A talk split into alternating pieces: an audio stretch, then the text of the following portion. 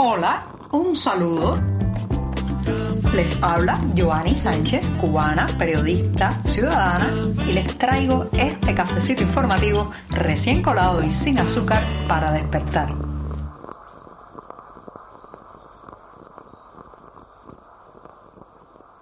Llegó el último día de la semana con este cafecito informativo. Un viernes, eso sí, con muchas cosas que contar sobre Cuba, específicamente en esta jornada del 2 de diciembre de 2022, en que me voy a dar un sorbito amargo, sin una gota de azúcar, pero también me, les pido disculpas porque quizás escuchan el tono del programa un poco diferente. He tenido problemas con el micrófono, pero voy a solucionarlo. Así que me disculpan y continúo con este buchito, el primero del día.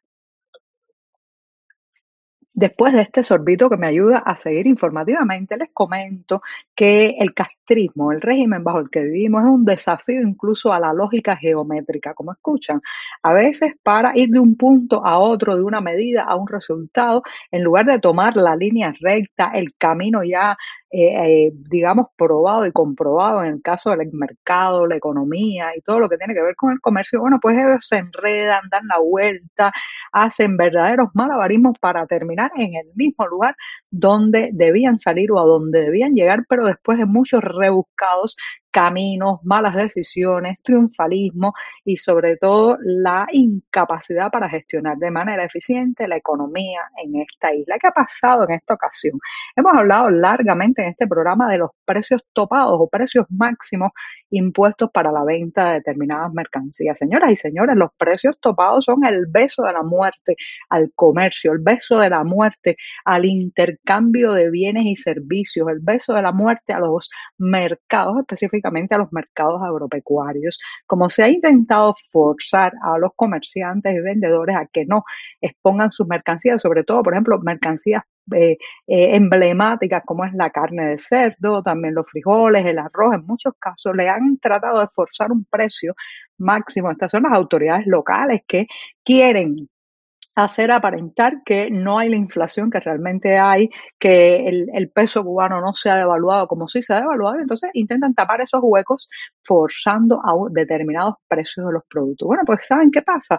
Que el mercado, como el agua, encuentra su camino para salir y como toparon el precio de la carne de cerdo fresca en algunos mercados o zonas de la isla, entonces los comerciantes hábilmente y sabiamente están utilizando esos productos para generar embutidos y otros, digamos, eh, productos con valores añadidos que ya no tienen los precios topados. Entonces usted va al mercado y quizás no encuentre un pedazo de carne de cerdo, un bistec, eh, unos huesos para cocinar, pero sí se encuentran embutidos, eh, salados, bacon y toda una serie de productos ya procesados que no tienen los precios topados. Fíjense la inteligencia misma del comerciante, de estas redes de mercado que podemos sentirnos afectados en nuestro bolsillo, pero es la realidad del comercio.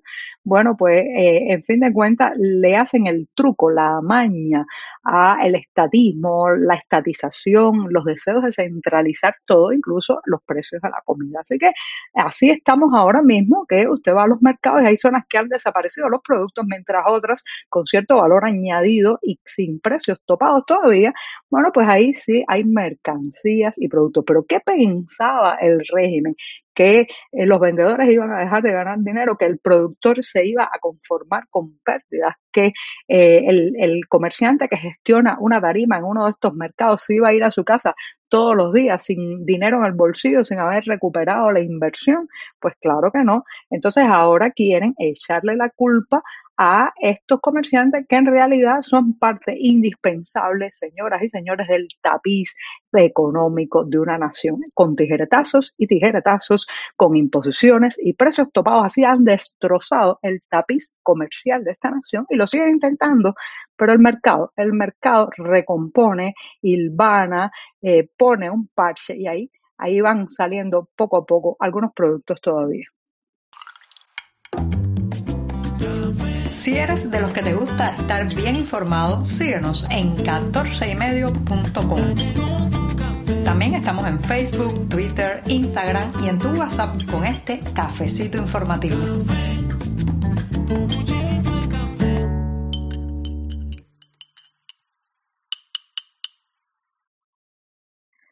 Los residentes en la provincia de Santi Espíritus, al centro de la isla de Cuba, no aguantan más. Están hartos de los larguísimos apagones o cortes eléctricos que están sufriendo desde hace un año y esperaban que en este diciembre pudieran experimentar un alivio, que las horas de oscuridad y de falta de energía se redujeran, pero en realidad el pronóstico no es nada favorable.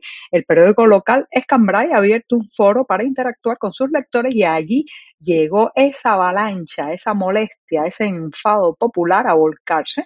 La mayoría de los comentarios que dejaron los internautas son negativos, pesimistas y sobre todo señalan que su territorio está siendo afectado con ensañamiento por los cortes eléctricos en comparación con otras regiones del país, específicamente La Habana. Ya saben que en La Habana las autoridades evitan eh, el corte eléctrico, lo hacen pero evitan, por ejemplo, que ocurra en las noches, también evitan que en varios sectores haya apagones durante demasiadas horas y todo eso ya sabemos que por temor a que la capital se lance a las calles, a las revueltas populares y a no poder controlar la situación en la ciudad más poblada de Cuba. En el caso de Santi Espíritu, parece que ese ensañamiento se debe a que es un territorio poco poblado, que además, bueno, pues hay que decirlo así por lo claro, durante las protestas populares del 11 de julio de 2021 fue una de las pocas provincias donde la gente no se manifestó en las calles. Es cierto que algunos que eh, pretendían hacerlo fueron interceptados antes de salir de sus casas,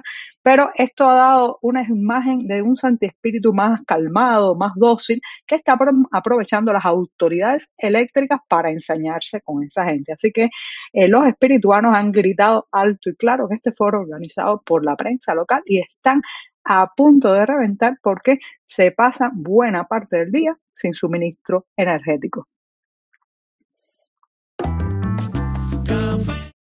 Hace solo 25 años, ¿sí? en diciembre de 1997, los cubanos recuperamos o pudimos empezar a recuperar parte de nuestras festividades navideñas cuando se eh, implementó por primera vez el 25 de diciembre como día feriado. Por primera vez claro está, bajo este régimen autoritario que había cancelado, borrado esas fiestas de fin de año por considerarlas pequeño burguesas, porque también entraban en contradicción con el carácter ateo y materialista del régimen cubano. Bueno, pues en ese contexto de 25 años celebrando que finalmente nos dieron feriado el día 25, aunque las navidades han seguido siendo vistas, digamos, de una manera muy prejuiciosa por el oficialismo que ha cuestionado en repetidas ocasiones, el regreso de los árboles, las guirnaldas y ciertas festividades de ese momento del año, pero a pesar de eso, bueno, pues tenemos el 25 feriado y en ese contexto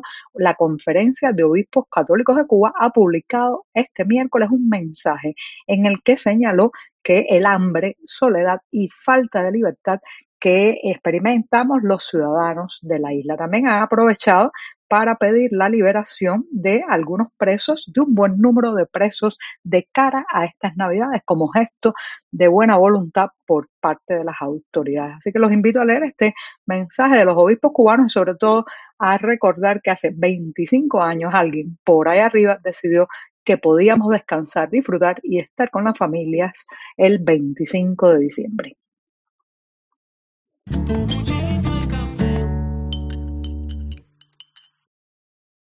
Viernes para decir adiós con buena literatura porque el próximo día 9 de diciembre se estará presentando el libro Memoria de Laura Domínguez Agüero. De la mano de la editorial Betania se invita a la presentación de este libro que tendrá lugar en Madrid en una biblioteca, la Biblioteca Pública Elena Fortún.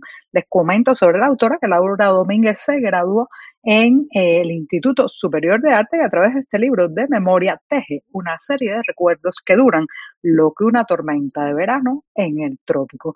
Y con este anuncio que podrán encontrar los detalles más puntuales en la cartelera del diario 14 y medio, me despido hasta el próximo lunes. Que tengan un hermoso, feliz, tranquilo y productivo fin de semana. Muchas gracias. Por hoy es todo. Te espero el lunes a la misma hora.